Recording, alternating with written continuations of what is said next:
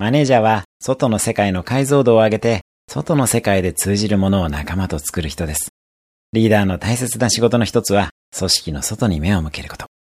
もしあなたがリーダーなら、街に出ましょう。世界に出ましょう。外で何が起きているのかをちゃんと見極めて、それを組織の中に持ち帰り、外の世界で役立つものを仲間と作るのが仕事です。中にばかりいてはダメ。その上で、どうすればメンバーが動いて結果を出せるかを考えるためには、そのメンバーのライフビジョンから知る必要があります。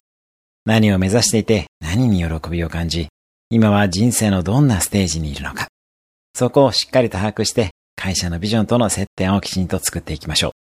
会社も従業員もハッピーになれるような仕組みや仕事内容、そして報酬が必要となります。